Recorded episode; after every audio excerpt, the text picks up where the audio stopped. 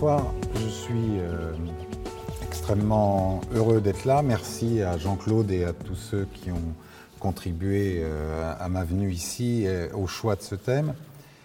Euh, ce que je voudrais faire ce soir, au fond, c'est regarder comment la question des limites du vaisseau Terre ont été prises ou ignorées euh, par ceux qui sont en position de prendre les décisions politiques et économiques. C'est pas possible de raconter cette histoire euh, par le détail à toutes les échelles, euh, etc. Donc je vais procéder, si vous voulez, un peu autrement. Je vais poser d'abord un certain nombre de questions. Donc je vais un peu situer le problème, si vous voulez, poser le problème.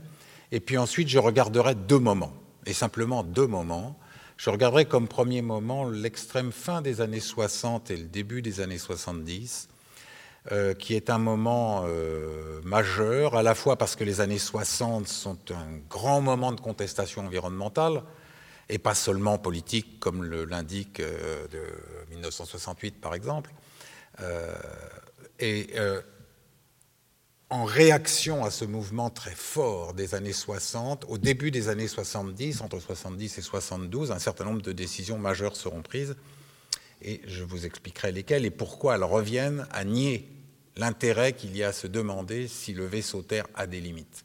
A des limites dans le sens des ressources dont il dispose, et est-ce qu'il a, dans ce qu'il rejette, dans ce que nous rejetons comme déchets, euh, évidemment ça reste sur la Terre, il n'y a pas de réservoir en dehors de la Terre, et euh, donc, ce sera le, premier moment que j'étudierai. Et puis, euh, ensuite, je regarderai un autre moment, parce qu'il est complètement différent, il mobilise des acteurs complètement différents.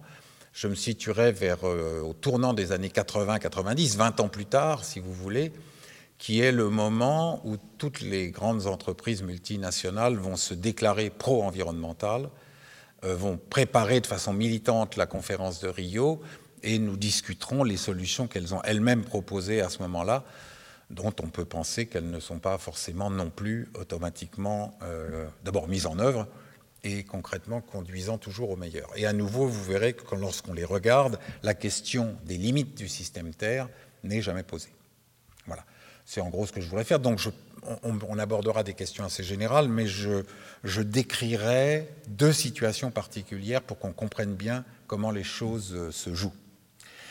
Euh, donc, si vous voulez, euh, comment poser le problème Donc, je dirais que, euh, bon, je, dis quelques banalités pour commencer. Nous vivons dans un monde qui est très industriel, qui est très artificiel, qui euh, n'est plus en contact direct avec la nature pour les gens des villes, et Dieu sait que ça représente une immense quantité de la population. Nous sommes entourés de, de nombreux prothèses techniques euh, qui nous aident à vivre, qui sont notre vie, et je n'ai aucune critique à faire, c'est une bonne chose en soi, je n'ai pas de problème avec ça. Et évidemment, euh, ce monde de haute production complexe est producteur d'énormément de déchets, d'énormément de pollution, et d'énormément d'effets pervers sur des échelles de temps extrêmement variées. Ça peut être un rejet ponctuel dans une rivière euh, d'un produit euh, chimique, ça peut être les, euh, disons, les, est-ce qu'on peut appeler le CO2 une pollution? Appelons-le comme ça ce soir, mais que les rejets de CO2 qui, eux, ont des effets sur des échelles de temps que nous avons beaucoup de mal à maîtriser et même à modéliser. Bien. Donc euh, voilà, je partirai de ce point, et puis je vous ai amené quelques images, assez peu finalement, mais quelques-unes quand même. Voilà, ça c'est une image très classique, euh, la grande industrie du 19e. C'est une, euh, une, fabrique américaine, en l'occurrence ici, mais vous avez voilà un autre aspect qui est le recyclage des déchets électroniques en Chine, qui sont, comme vous pouvez le voir, des femmes principalement, qui euh, travaillent sur, euh, sur des objets, les cases séparent les matériaux et on récupère les, les, sources de lithium ou autre chose euh, de ce genre. ce développement économique, on va dire, industriel mais économique de façon générale, et ses, et ses conséquences ont fait que depuis l'année 2000, les instances qui dirigent l'Association internationale de géologie et ce genre d'institutions scientifiques ont émis l'hypothèse, ont accepté l'hypothèse à titre de travail pour l'instant. Ils n'ont toujours pas statué s'ils déclaraient officiellement que nous sommes entrés dans une nouvelle ère géologique ou pas, mais la discussion a lieu, euh, à savoir est-ce que l'humain n'aurait pas transformé à ce point la planète que nous pourrions dire que nous sommes les principaux producteurs d'une nouvelle ère géologique, qui va s'appeler en l'occurrence Anthropocène, si dans quelques années ces instances décident à la majorité que oui, finalement, tous les critères qu'on utilise habituellement pour caractériser les aires, géologiques sont respectés et qu'on a intérêt à parler de l'Anthropocène. Alors, simplement, je vous donne, on ne voit pas bien ça, mais je vais vous donner des détails ensuite. C'est à partir de courbes de ce genre, celle-ci date de 2000, des, premières publications, euh, qui montrent que euh, euh, qui indique que nous pourrions entrer dans une nouvelle ère. Alors vous voyez, ce sont des, ce sont des tableaux, je vais tout de suite passer à quelques-uns qui seront un peu plus visibles. Euh, le premier, c'est la population, le deuxième, c'est le PIB mondial, en dessous, c'est alors l'arnachement des rivières, ça c'est une traduction très mauvaise en français de l'anglais, c'est la construction des barrages, le fait que les rivières soient canalisées, contrôlées, etc. Euh, l'utilisation de l'eau, l'utilisation des, des, des, pesticides et des fertilisants, etc. Et, ce qui et la courbe va à chaque fois de 1750 à 2000. Et ce qui est le trait marquant de toutes ces courbes que nous, et vous pouvez en créer des, dizaines, des dizaines, des dizaines, c'est qu'elles ont toutes une forme euh, hyperbolique, euh, exponentielle si vous voulez, et que apparemment, en tous les cas en 2000 et toutes celles que j'ai vues mises à jour maintenant, sans à peu près aucune inflexion. C'est-à-dire que nous continuons à être sur ces mêmes courbes. D'accord? Euh, malgré ce qu'on pourrait croire de tout ce que nous faisons ou que nous entendons dire que nous faisons, apparemment les effets sont marginaux. D'accord? Alors voilà d'autres. Là, c'est intéressant, la consommation de papier. Alors là, celle du milieu, c'est le nombre de restaurants McDonald's.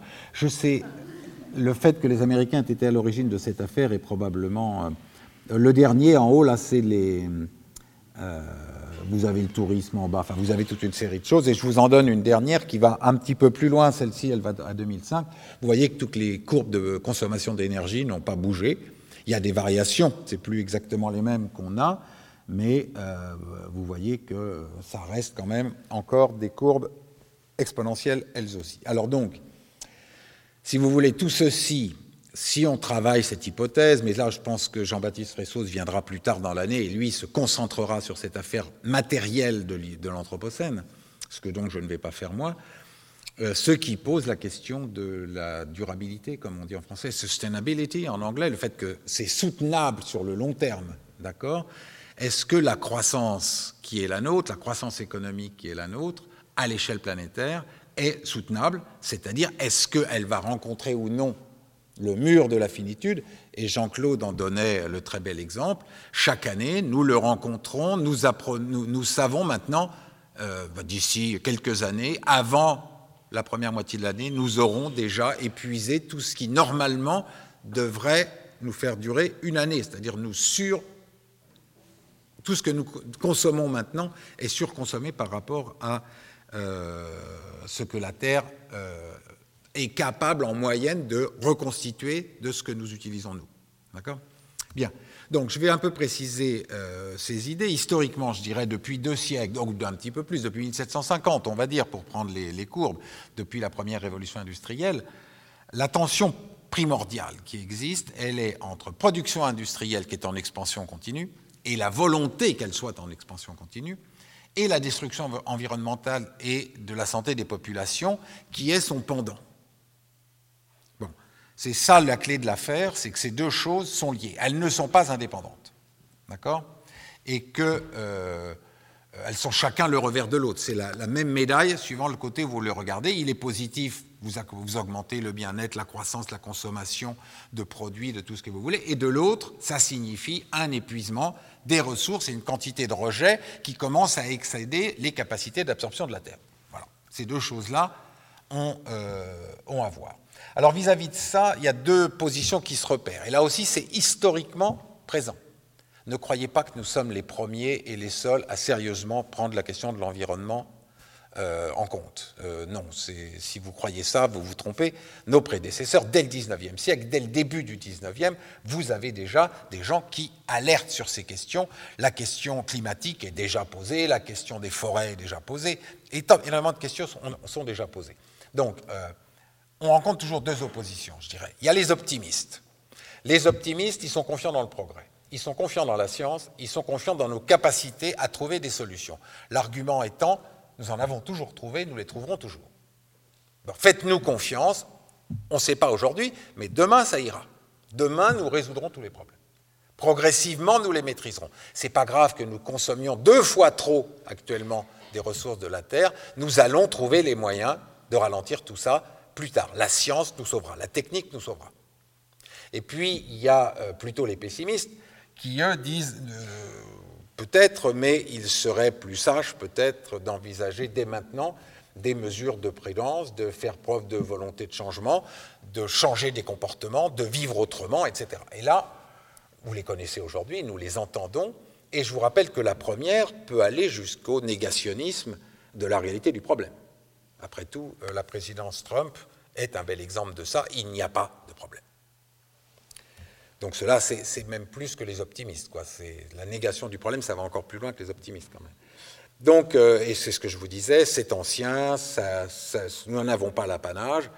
Et puis je ferai un tout petit point parce que quand moi je suis, euh, quand, j'entends la, radio principalement, ou je lis le journal, ce qui me, ce qui me, ce qui me frappe, c'est que nous avons l'impression que maintenant nous sommes extrêmement conscients et qu'en conséquence, s'il n'y avait pas quelques méchants, nous ferions tout bien. Alors, je nuancerai ça assez profondément, j'y reviendrai peut-être tout à l'heure ou dans la conversation, je ne sais pas. Euh, je pense qu'il y a eu autant de gens inquiets avant. En tous les cas, le 19e siècle, c'est très très net. Et rien ne dit que nos paroles soient suivies des faits réels ou des faits adaptés à l'ampleur du problème. Il y a des petits progrès, c'est certain, mais ce n'est pas euh, disons, nous oublions peut-être l'idée que nous serions exceptionnels. Je pense que nous ne sommes exceptionnels ni dans l'efficacité, ni dans la prise de conscience. Enfin, c'est une hypothèse. Hein. Euh, donc, en gros, cette tension, si vous voulez, on pourrait, si je prenais euh, euh, Habermas de, de 81, parce qu'il a changé, il n'a pas toujours dit exactement la même chose, ce qui est normal, hein, une pensée au travail change, c'est normal. Mais lui, il disait, la source est dans le télescopage entre la logique des systèmes, ce qu'il appelle les systèmes, les marchés, la production, la consommation, avec l'agir en commun, l'agir ensemble, ce qui relève du dialogue social, politique et euh, de la volonté. Euh, et ce qui, ce qui, se traduit, à mon avis, par le paradoxe que j'évoquais à l'instant, je ne savais pas qu'il allait venir là, donc euh, je, vous l'ai dit, c'est que je pense qu'il y a un paradoxe extrêmement important. Je faisais la liste, j'ai fait ça euh, dans, un cours euh, récemment, essayer de faire la liste de tout ce que les institutions ont fait ou disent avoir fait depuis les années 60. Je ne sais pas, je ne vais pas vous donner des milliers d'exemples, mais l'OCDE par exemple a publié 500 rapports, qui sont des livres comme ça, sur la question environnementale depuis 1970. En 50 ans, elle a publié 500 rapports, 10 par an en moyenne, 12 par an. Et à côté de ça, elle a publié des centaines de notes techniques. Enfin, je veux dire, on pourrait multiplier ça pour toutes les institutions. Les déclarations publiques, politiques, etc., ne cessent jamais pour l'environnement. Mais si vous regardez les courbes de l'Anthropocène qu'on évoquait tout à l'heure, on a quand même un paradoxe assez étonnant parce que, disons, la courbe des discours, elle aussi, est exponentielle. Mais elle, apparemment, elle n'influe pas sur l'exponentialité de la courbe des choses réelles ce qui est quand même quelque peu euh, paradoxal. Euh, et là, je voudrais faire un petit commentaire sur euh, nous tous, finalement. C'est que dans ces discours, nous affirmons notre bonne volonté. Et nous affirmons aussi un aveu. Michel Foucault serait sûrement très content. L'aveu que nous faisons des dégâts. Dorénavant, nous disons, nous le savons, nous faisons des dégâts. Mais nous allons nous réformer. Et je pense que ce genre de discours a une, certaine fonction, c'est au fond de nous désinhiber. Euh, ça nous permet, maintenant que nous savons que nous pensons le problème, que nous y en avons une conscience claire et que nous allons agir pour, nous permet de passer outre et au fond de continuer sans vraiment changer les choses. Euh, donc, euh, au fond, c'est une autre manière de le dire, c'est que nous rêvons qu'il n'y a pas de contradiction entre nos modes de vie et la finitude de la planète. On va bien pouvoir arriver à arranger les deux. On va quand même pas abandonner euh, nos manières de vivre. Ou encore dit autrement, dans le langage des économistes dont je vais parler tout à l'heure, euh, il n'y a pas de contradiction entre une croissance économique continue et la défense de l'environnement. Bon, j'y reviendrai euh, tout à l'heure. Bon, alors ce soir, je vais regarder quelques épisodes, je vous l'ai dit tout à l'heure, je vous ai dit lesquels. Euh, le tournant des années 60-70. Rachel Carson, c'est une auteure américaine très importante. En 1962, elle a publié un livre qui s'appelait Silent Spring sur les pollutions chimiques, qui a été. C'était une biologiste, elle connaissait très bien son sujet. Euh, et ça a été un livre qui a fait un effet, euh, qui a eu euh, un effet absolument considérable sur les années 60. Et je, mon premier moment s'arrêtera avec le Club de Rome. Le Club de Rome, c'est une, une association qui a été créée avec l'aide du PDG d'Olivetti, mais avec des gens de l'OCDE, avec des gens qui venaient de toutes sortes d'endroits, et qui se posaient la question de la finitude du système Terre, des limites et de comment nous pourrions modéliser notre manière de, voir le futur. Et donc je vais y revenir. Il y a un rapport qui est sorti en 1972 qui portait comme titre Halte à la croissance. Et nous reviendrons tout à l'heure sur ce rapport, ses limites et la manière dont il a été traité, qui ne sont pas forcément les mêmes choses. Et puis je reviendrai ensuite sur le tournant des années 80-90, qui est la fin des années Reagan, qui est déjà un pré-Trump, n'oubliez pas, et la conférence de Rio. Bien. Alors, d'abord le premier point, le tournant des années 60-70, c'est un moment de, euh, de, grande mobilisation environnementale. Ça, c'est extrêmement net. Euh, et c'est principalement au nord que ça a lieu, dans les pays du nord, les pays, à l'époque on disait les pays de l'ouest plutôt, puisque le conflit était avec l'Est, maintenant on pense plutôt nord-sud, mais disons en Europe, au Japon, aux États-Unis. Et ce sont les pollutions, et le livre de Rachel Carson en est le, meilleur exemple, c'est ça qui est la question environnementale de l'époque. Un, tout petit point, parce qu'on n'aura peut-être pas l'occasion d'y revenir, il n'y a pas une question environnementale.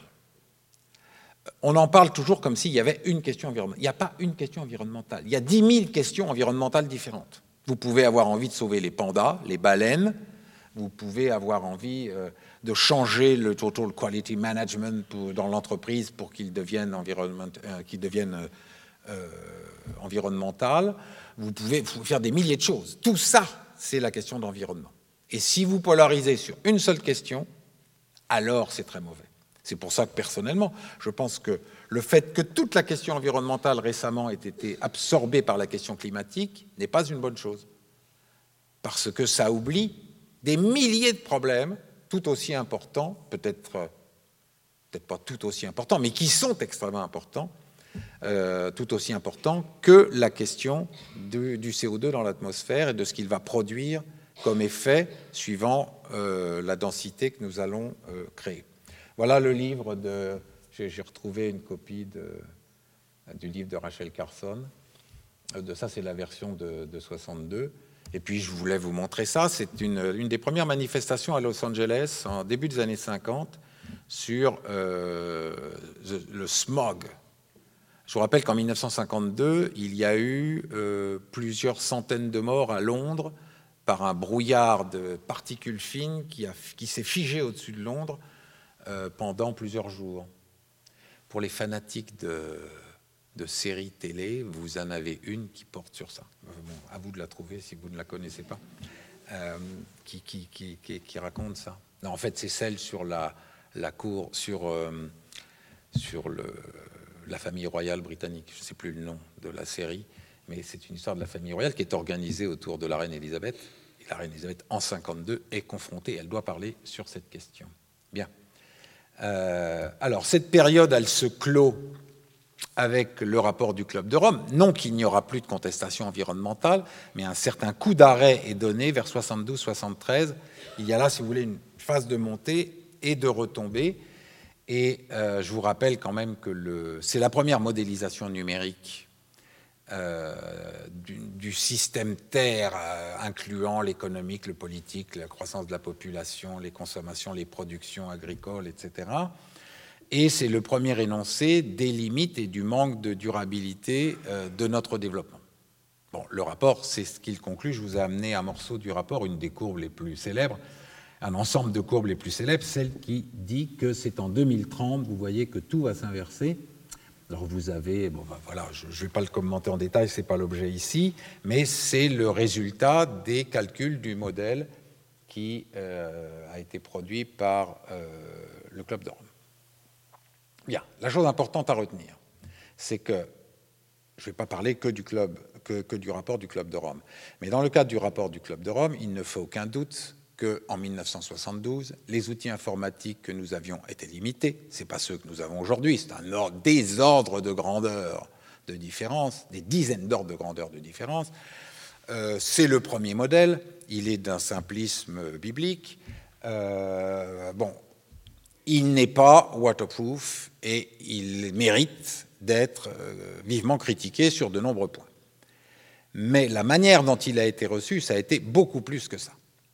Et de façon générale, depuis, si, nous, si, nous, traitons depuis Rachel Carson 62 jusqu'au Club de Rome le rapport en 72, nous voyons une montée continue euh, de, de contre-rapports d'industriels, d'hommes politiques et d'experts de toutes sortes, et qui est d'une rare violence vis-à-vis de ces textes. Ça n'a rien à envier la littérature des années 62 à 72 au discours que vous pouvez entendre des, euh, climato-sceptiques américains euh, aujourd'hui. C'est du même ordre, ça a à peu près la même rigueur, euh, tout est bon, mais il y a une haine, une violence qui est, qui, est extrêmement frappante quand on lit ces textes. le rapport est une attaque, bah, ici je parle du rapport du Club de Rome, c'est une attaque du dogme de la croissance, et ceci a été jugé totalement inacceptable. Et euh, il y a une série de, choses qui ont lieu, comme vous le savez très, très, très bien peut-être, entre 72, 73, 74. Il y a une série d'événements qui vont marginaliser toute cette réflexion. On pourrait en dire ceci, c'est 72, le rapport du Club de Rome, qui suscite un tollé. C'est inadmissible, c'est simplement inadmissible. Je vous rappelle que l'OCDE, qui est quand même l'institution phare, l'institution pilote de tous les pays d'Europe de l'Ouest, le Japon, et les États-Unis, euh, le, lien, ce qui organise la pensée de l'OCDE, c'est la croissance. À juste titre, au sortir de la guerre, je ne remets pas en cause l'importance de la croissance, ce n'est pas mon point. Mais en tous les cas, à cette époque, l'idée même de remettre en cause ou de suspecter que la croissance pourrait en elle-même être aussi un problème malgré tout, ce qui ne veut pas dire forcément halte à la croissance, euh, euh, cette, cette idée-là est. Euh, moi, je, là, je, n'ai pas le temps d'entrer dans les détails, mais sur cette période-là, moi, j'ai travaillé principalement sur l'OCDE, les archives de l'OCDE. Et euh, c'est tout, à fait, euh, tout à fait éclairant. C'est que l'OCDE ne peut pas, ne peut pas imaginer qu'on puisse aller, que quelque chose puisse être reproché à la croissance économique. Elle est un bien en soi. En 70, il n'y a pas l'ombre d'un doute euh, sur cette question. Donc le, rapport du Club de Rome met le feu aux poudres. Il, il, met le doigt sur quelque chose qui ne peut pas être entendu. Et puis ensuite, vous avez la crise du pétrole qui survient juste après. Et celle-ci, évidemment, c'est une crise géopolitique, nous en sommes bien d'accord mais elle permet, parce qu'on la caractérise comme une crise géopolitique, ça permet aussi de ne plus se poser la question, est-ce que néanmoins, derrière la crise géopolitique, il n'y a pas un problème des ressources qui seraient en termes matériels problématiques, à terme Et puis enfin, vous avez la récession qui commence à arriver, qui, signe la fin des Trente Glorieuses, euh, dans la foulée de, cette première, crise pétrolière. Et évidemment, dans ce contexte, la croissance, le retour de la croissance, la reprise de la croissance économique est une valeur qui n'est pas négociable dans l'univers politique. Ces trois choses-là, sur un espace de deux ans, vont faire que l'ensemble des questions qui ont été posées dans ces années 62-72 va se trouver assez rapidement effacées et disparaître des mémoires. Euh, c'est pas simplement quelques gauchistes euh, avancés ou attardés, je ne sais pas, qui, euh, portaient ces idées. Mansholt, le, qui était le, commissaire britannique à la, commission euh, responsable des affaires économiques, Mansholt, en, en, 71, euh, déclare dans plusieurs discours qu'il y a un problème objectif des limites du système Terre, de la croissance, etc. Euh, disons, même l'OCDE en 69 est atteinte par le virus, ce qui est dire, il y a un moment de flottement à l'OCDE pendant 6-8 mois sur cette question. Mais donc, ce n'est pas simplement euh, quelques hurluberlus, c'est, je pense, des choses plus euh, profondes que ça. On pourrait préciser. Alors, il y, a deux ou trois choses qui sont importantes, qui sont posées en tant que telles, et elles sont posées dès le milieu des années 60, euh, et notamment chez les économistes, qui est la question des ressources d'abord. Est-ce que, si vous voulez, on va prendre, prenons la question très simplement, les ressources. Dans le cadre de la guerre froide, les ressources, c'est vital. Donc les États-Unis ont, disons, une pensée de la ressource sur le très long terme pour être sûr que le monde libre ne sera pas privé des ressources vitales dont il a besoin pour la guerre.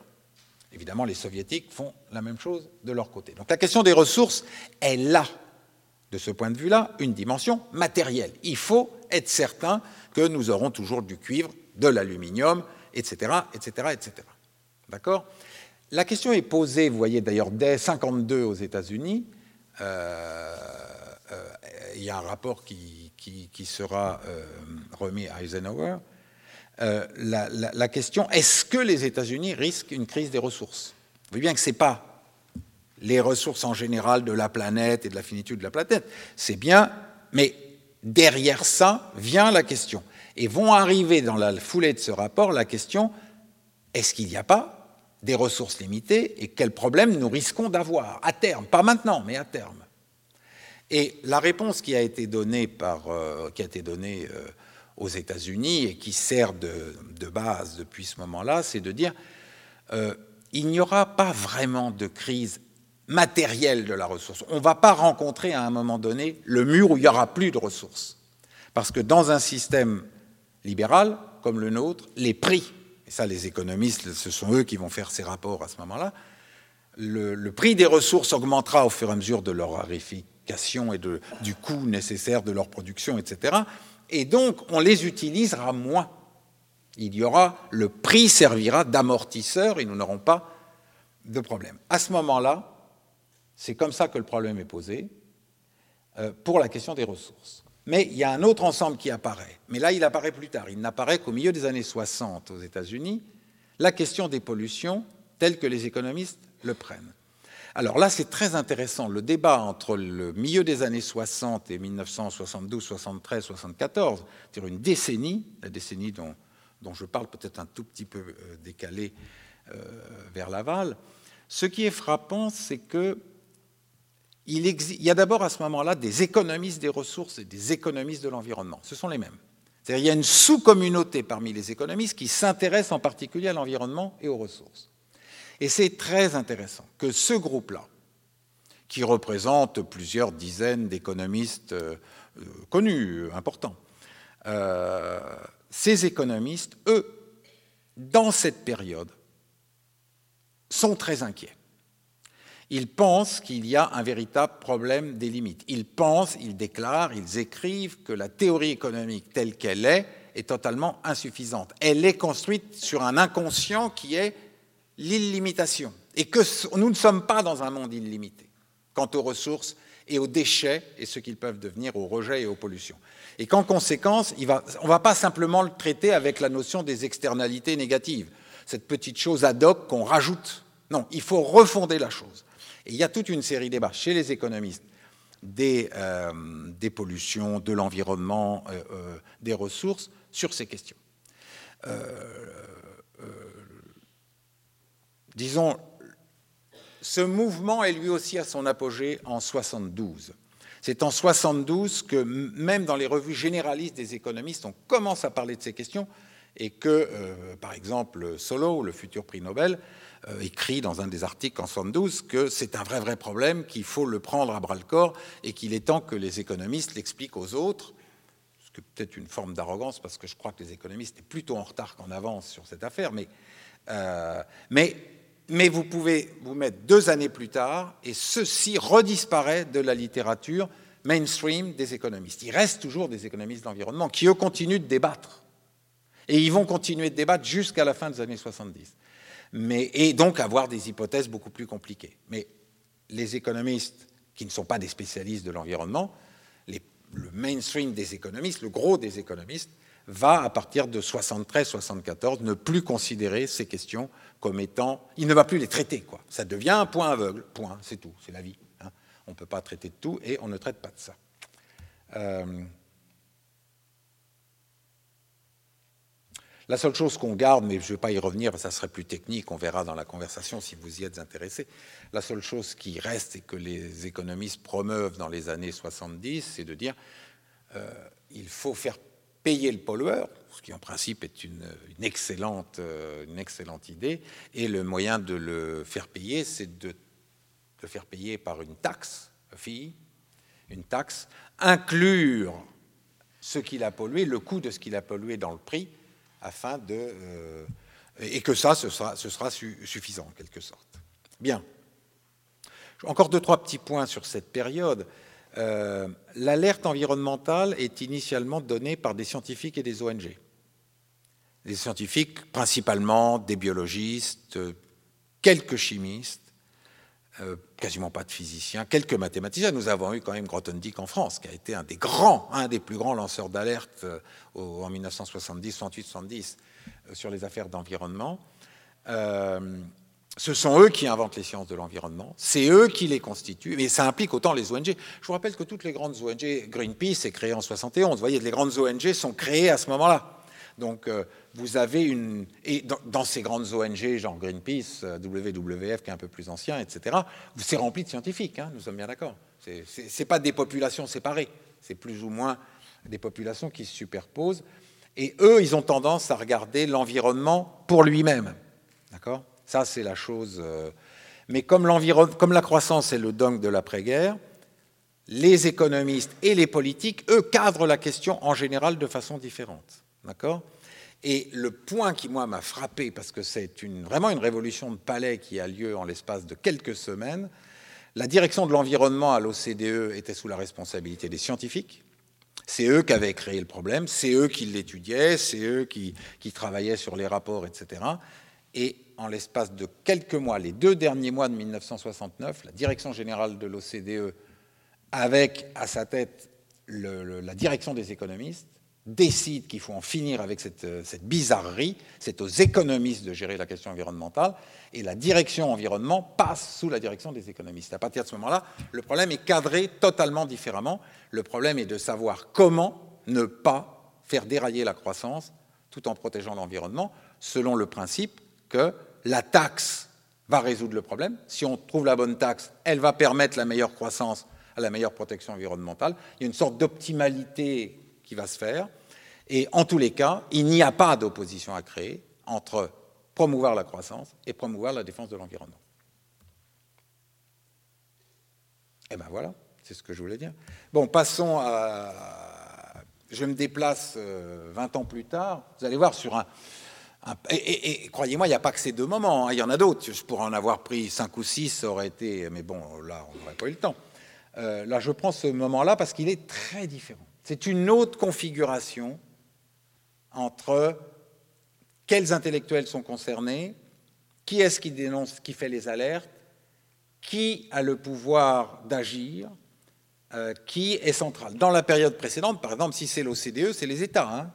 Nous sommes dans une phase encore très keynésienne, et ce sont les États qui ont la haute main sur la protection de l'environnement. Vers 1990, ça change.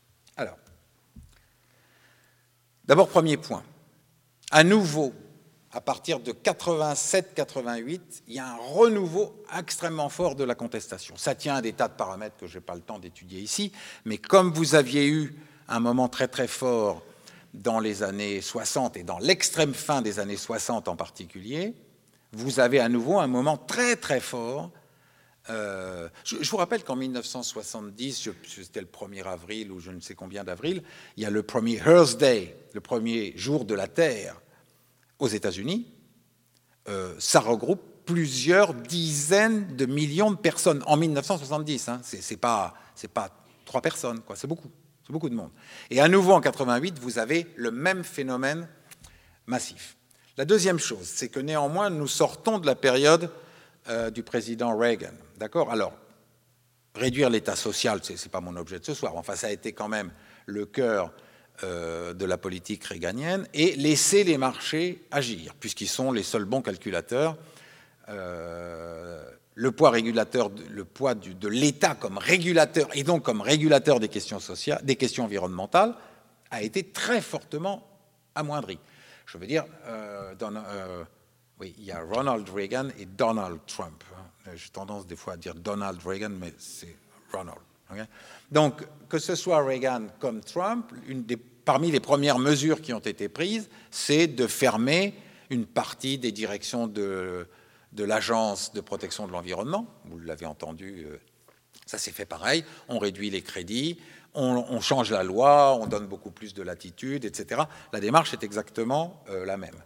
Euh, l'autre chose, mais qui va nous emmener plus loin, c'est que cette administration est très hostile à ce que l'État, par exemple, taxe les pollutions. Euh, ce n'est pas à l'État de le faire. il faut trouver d'autres moyens. Et bon, mais là, je ne vais pas rentrer là-dedans parce que sinon ça nous emmènerait trop loin. On y reviendra dans la conversation si vous le voulez. Mais le dernier élément qui est extrêmement important, c'est que le contexte économique global a profondément été transformé au long des années 80, tout à fait, enfin pas tout à fait indépendamment, mais largement indépendamment euh, euh, de l'administration Reagan. C'est ce qu'on pourrait appeler la victoire des entreprises, des grandes entreprises multinationales dans la globalisation. Euh, euh, il y a plusieurs choses qui sont à dire à ce propos. D'abord, vous avez une reprise extrêmement forte des productions. Le phénomène de globalisation conduit à... Euh, c'est le décollage de la Chine, c'est bon, voilà, on commence à entrer dans cette phase. Donc vous avez une explosion des productions, et évidemment, avec l'explosion des productions, vient l'explosion des pollutions. Elles sont liées, il n'y a rien à faire. Si vous ne changez pas radicalement vos modes de production, plus vous, vous produisez deux fois plus, vous polluez deux fois plus. C'est trivial. Donc si vous avez une courbe exponentielle dans les productions, la courbe des pollutions est exponentielle, elle aussi. D'accord? Mais c'est plus que ça, c'est que les règles, les règles qui prévalent entre euh, le droit les États et les entreprises se trouvent profondément modifiés au bénéfice de ces entreprises. C'est pendant ces années, par exemple à la fin des années 80, que les, euh, les tribunaux d'arbitrage privé, dont on entend parler beaucoup ces temps-ci, euh, commencent à être mis en place. C'est maintenant une structure normale. Si vous êtes euh, une grande multinationale, vous avez investi en Inde, euh, et puis le gouvernement indien euh, se plaint de vous, dit que vous n'avez pas fait ça. Euh, si vous avez un différent avec le gouvernement indien, eh bien, la plupart de ces entreprises ont fait que dans leurs investissements, il y a des règles de manière dont le différent sera réglé, et il sera réglé par un tribunal d'arbitrage privé, c'est-à-dire trois personnes. Ce qu'on a eu avec, c'est tout ce qui a tourné autour de l'affaire Tapi, hein, en France. Hein. Euh, voilà. Donc, euh, euh, donc, par exemple, ça, c'est un pouvoir considérable que ces entreprises ont acquise avec leur capacité d'investissement, avec toute une série d'autres choses. Le droit du travail a changé, on en est maintenant, ben voilà, bon, on n'a pas le temps de revenir là-dessus, mais il faut bien garder ça en tête. À la fin des années 80, ces entreprises ont acquis un pouvoir qu'elles n'avaient pas dix ans avant. Il y a un changement qualitatif dans leur capacité euh, d'autonomie, si je puis dire, des autres acteurs. Alors, la chose intéressante, c'est que c'est le moment qu'elles choisissent, ces grandes entreprises, pour changer de stratégie vis-à-vis de l'environnement. Jusque-là, dans l'ensemble, les entreprises ne se préoccupent pas de l'environnement. L'environnement, c'est un ennui. L'environnement, c'est quelque chose qui s'impose à vous. L'environnement, c'est quelque chose qu'on essaye de vous imposer et qui est un problème. Mais elles ne le prennent pas franchement de face. C'est seulement à partir de la seconde moitié des années 80 qu'elles commencent à le prendre à bras-le-corps. D'accord? Et d'une certaine façon, elles proposent un, autre cadre mental qui se traduit par un vocabulaire qui est que dorénavant, ce n'est pas tant l'environnement qu'il faut sauver que de promouvoir un développement durable. Si vous réfléchissez, ce n'est pas tout à fait la même chose. C'est-à-dire que si vous promouvez... Oh, si vous promouvez, on dit comme ça? Non. Oui, si. Hmm, bon. Bon, si on promeut... Si on promeut le développement durable, vous promouvez d'abord... Euh, non, je ne peux pas y revenir, tant pis, on va faire comme si c'était bon. Hein. Vous promouvez le développement, la croissance, étant entendu qu'elle doit être durable. D'accord? Et il y a là une subordonnée, en quelque sorte. Et on voit bien que dans la manière dont ils vont travailler, c'est en subordonnée que ça se place. Euh, nos scientifiques de la première phase, eux, sauvaient l'environnement. Ils pensaient matériellement des situations, des écosystèmes, etc. Hein. Donc là, vous avez euh, un basculement. Et quand je dis euh, les grandes entreprises globales, c'est pas simplement que je, prends un concept vague. Hein. c'est que là, j'ai travaillé euh, la source la meilleure. Finalement, le paradoxe est là. La source la meilleure, c'est les archives qui sont à Genève du programme des Nations Unies pour l'environnement, le PNUE programme national, le programme des Nations Unies pour l'environnement. C'est très intéressant parce que le PNUE, dans le cadre du développement au Sud, très tôt, dès la fin des années 70, réalise, les pays sous-développés, les pays en développement, comme on dit à l'époque, euh, réalisent qu'il faut s'assurer de la bonne volonté des entreprises si on veut réussir un développement durable. Le mot n'est pas là, mais l'idée y est déjà. Et c'est euh, donc le, PNU a un, réseau avec les entreprises qui est absolument considérable. Et les, archives et la documentation le montrent parfaitement bien. Et l'acteur clé, l'acteur clé du monde industriel est la Chambre de commerce internationale. C'est donc euh, une institution, est à Paris d'ailleurs. Euh, la Chambre de commerce internationale va être le fer de lance de cette transformation. Elle va mobiliser les industriels et principalement, ce sont les très grosses multinationales qui sont au cœur de cette affaire. On les connaît, c'est toujours les 200 mêmes noms qui reviennent. Hein. Euh, les 200 mêmes, toujours. C'est eux qu'on trouve. Et là, vous avez une floraison d'initiatives entre 87 et 92 euh, de tout ce qu'elles veulent. Donc, ce n'est pas simplement un fantasme de ma part. Hein. Je veux dire, je peux nommer euh, toutes les entreprises une par une. Nous les, nous, nous les connaissons très, très bien. Donc, elles ont un argumentaire très fort. Leur argumentaire, c'est de dire il y a une explosion des productions, et c'est une bonne chose. Vous n'êtes quand même pas contre le fait que l'Inde, la Chine se développent. Non, non vous n'êtes pas contre. Bon, donc euh, il y aura forcément une explosion des productions, et donc des pollutions qui vont avec. Mais si vous continuez à gérer les pollutions ou les dégâts environnementaux comme ils sont gérés depuis deux décennies, c'est-à-dire par des taxes, par des normes, par des choses comme ça, vous serez toujours en retard d'au moins une guerre et vous ne pourrez pas enrayer la pollution et la dégradation environnementale. Autrement dit, la solution, c'est que les entreprises deviennent le cœur de la régulation. Pas des normes d'État, avec essentiellement des économistes qui disent comment faire les calculs, mais des entreprises qui, grâce à leurs managers, les, acteurs principaux deviennent les managers, les, gestionnaires d'entreprise, les responsables d'entreprise, et les responsables du management, de l'organisation de la production, du calcul de cycle, de, de cycle de vie des produits, etc. etc. C'est eux qui doivent dorénavant jouer le rôle essentiel. D'accord? Donc c'est au niveau des entreprises qu'il faut agir, et il faut les laisser agir par les engagements qu'elles prendront, et qu'on pourra vérifier. Et la notion d'engagement volontaire est le mot-clé de, euh, de, tout ce mouvement des entreprises. Euh, n'oubliez pas que euh, c'est devenu maintenant la norme. Si vous vous rappelez de la COP de Paris, il y a deux ans, un an et demi, deux ans, bientôt deux ans, eh bien, vous verrez que les entreprises qui sont présentes et les États qui sont présents prennent des engagements volontaires. C'est pas tant vous savez, ce n'est pas tellement articulé sur, euh, sur ce que le GIEC a fait, sur ces calculs très compliqués de combien il faudrait. Alors, vous dites d'une part, il faut ramener le, les réchauffement à 1,5 degré, ça ne mange pas de pain, vous le dites, hein, c'est bien. Nous allons rester à 1,5 degré, c'est pas grave. Mais de ça, vous ne déduisez pas les ordres de grandeur de ce que vous devez faire. Chacun s'engage comme il l'entend, et il y a une grande liberté quant aux engagements qui sont pris. Ça, c'est un héritage de euh, ce moment.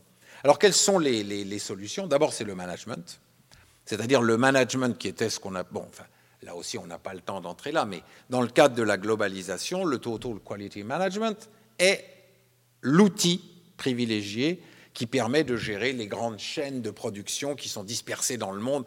Vous avez des ateliers au Vietnam, en Chine, en Inde. Comment vous gérez tous ces systèmes? Le Total Quality Management, entre autres, sert à ça et on transforme le Total Quality Management en 90, 91, tous les textes sont parus, etc. On, le on, le transforme en Total Quality Environmental Management. Management par la qualité totale et l'environnement, environnemental. Donc, euh, voilà, on transforme le management, c'est-à-dire que la manière dont normalement l'entreprise gère et organise la production prend en compte les effets environnementaux et de ressources, en théorie. Hein, bon. Euh, l'autre outil, qui est celui que je viens de dire, les engagements publics. Vous déclarez à la fin de chaque année entreprise euh, ce que vous avez euh, produit, à quel coût, etc. Vous vous engagez à tant de progrès pour l'année prochaine, et l'année suivante, vous avez un audit qui a lieu et qui vérifie que vous avez bien fait ce que vous avez dit. Les entreprises d'audit ne sont pas en général très séparées de l'entreprise elle-même. Ça, c'est un autre problème, mais il y a des conflits d'intérêts quand même très nets là sur ce point. Même le, programme des Nations Unies pour l'environnement s'en inquiète régulièrement en disant c'est quand même un peu trop en famille que ça se fait tout ça. Une autre chose, c'est que euh, c'est les labels, par exemple. Vous avez une explosion des labels. J'ai pris le label FSC qui est Forest Stewardship Council, les, les bois labellisés, d'accord? C'est le premier. Alors, il y avait avant le bio alimentaire. Ça, c'est les années 70. Et puis, vous avez, juste à la fin des années 80, vous avez euh, le commerce équitable. Mais les labels de production, de qualité de production euh, industrielle, ça, ça date des années 90. Et ils vont exploser au, long des années 90. Alors, c'est intéressant. Le label, c'est une idée excellente. Vous vous engagez publiquement sur un certain nombre de règles quant à comment vous allez produire. Et c'est public, et a priori, on peut vérifier. D'accord? Si vous vous engagez sur le label, vous êtes tenu de respecter les règles. D'accord? Le, label bio, bah, vous respectez les règles. Il y a, euh, vous avez des contrôles qui ont lieu euh, sur la ferme, etc. Bah, là, c'est pareil. Le problème, c'est que euh, ces labels, en général, ce sont des minoritaires qui les lancent. Donc les parts de marché sont très étroites au début. Le, le label FSC, ça représente dans les premières années 1%, 2% en volume des bois qui sont traités. Mais si un label gagne de l'importance, qui s'est produit avec FSC relativement rapidement, euh, si ça gagne en importance, si les consommateurs disent non, non, on veut ça, non, non, on veut sauver la planète, on va le faire, on veut ça, à ce moment-là, tous les producteurs font des labels, mais chacun fait le sien. Et donc vous êtes noyé sous les labels, ce qui est un moyen de tourner la, force des vrais labels, si je puis dire, entre guillemets. Mais donc vous avez une guerre des labels qui existe depuis. Euh, euh. Bon, je vais euh, conclure si vous voulez. Euh, euh, bon, alors, premier point. Bon, c'est la première conclusion, vous pouvez la lire. Le dogme de la croissance illimitée, que ce soit en théorie comme en pratique, c'est-à-dire théoriser ou simplement en pratique comme ça, que ce soit pour les économistes, les hommes politiques ou pour une immense partie des populations, à partir du moment où vous êtes dans ce cadre, vous évacuez toujours la question des possibles limites du vaisseau Terre. Parce que vous ne raisonnez pas par rapport à quelque chose de limité, vous raisonnez sur une possibilité illimitée. Donc forcément, cette question disparaît. Ça ne veut pas dire que vous n'allez rien faire d'intéressant, vous pouvez faire des choses intéressantes. Mais la question euh, des limites est évacuée. Deuxième point, depuis la libération des marchés globaux dans les années 80, il n'est de toute façon plus d'espace ou d'institutions qui pourraient penser et se donner cet objectif. Ça aussi, c'est extrêmement important. Il existe bien sûr les programmes des Nations Unies. D'accord? Mais euh, comme de plus en plus, ils sont orientés depuis ces années-là sur des engagements volontaires, ces engagements volontaires ne sont pas en général clairement articulés sur, je dirais, la pensée des limites du vaisseau, etc. Et qu'est-ce qu'il faut faire Quels sont les ordres de grandeur On les connaît. Le GIEC, c'est ce, que le GIEC continue à faire.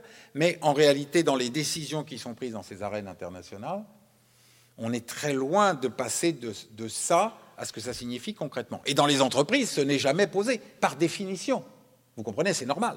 L'entreprise elle-même, elle veut être en expansion et on ne peut pas lui reprocher. C'est sa raison d'être.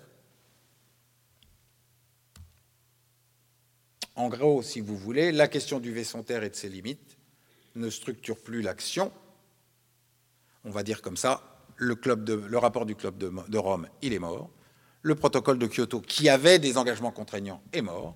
L'action est dorénavant locale, elle est distribuée. Chaque acteur doit faire au mieux, et si nous faisons tous au mieux, alors nous pourrions éventuellement sauver la planète. C'est du moins le récit euh, courant. Voilà, vous m'aviez demandé une cinquantaine de minutes, tac, et je vous ai mis ça parce que c'est la fin du film.